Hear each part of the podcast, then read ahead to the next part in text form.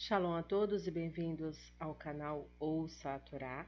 Hoje vamos para a sétima e última aliá da Parashá Nitzavim, que vai do versículo 15 do capítulo 30 de Devarim até o versículo 20. Antes vamos a Brahá.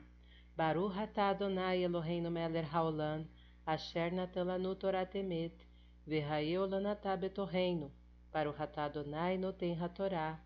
Amém. Bendito sejas tu, Adonai, nosso Elohim, Rei do Universo, que nos escolheste dentre todos os povos e nos deste a tua Torá.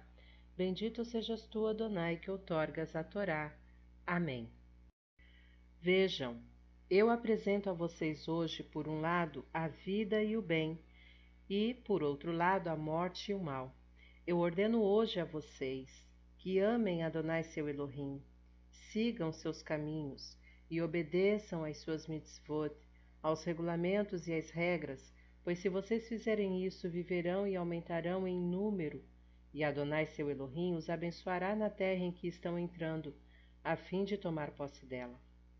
No entanto, caso seu coração se desvie e vocês se recusem a ouvir, se afastem e se prostrem diante de outros deuses e lhes sirvam, eu anuncio a vocês hoje que com certeza perecerão.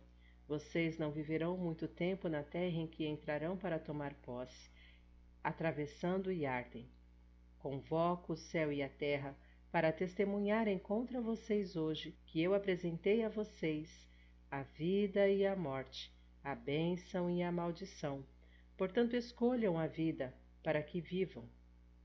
Vocês e seus descendentes amando a Adonai seu Elohim, prestando atenção ao que ele diz e apegando-se a ele, pois esse é o propósito da sua vida. Disso depende quanto tempo vocês viverão na terra que Adonai jurou a dar a seus antepassados Abraham, Isaac e Yaakov.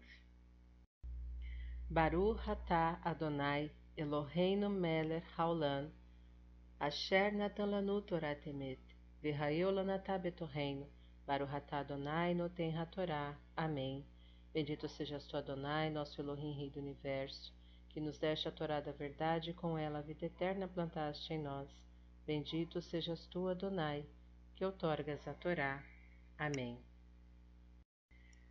Nessa aliá, fica muito claro que quando escolhemos a, o caminho da obediência, de cumprir as mitzvot e as leis do Eterno nosso Elohim, nós somos muito beneficiados, porque ele se alegra com essa atitude de obediência e nos abençoa poderosamente. Mas que, acima de tudo, nosso desejo não seja somente ser recompensados por nossa obediência, mas que o nosso coração esteja totalmente voltado a obedecer a nosso Pai, nosso Adonai Bishem Yeshua HaMashiach. Shalom a todos.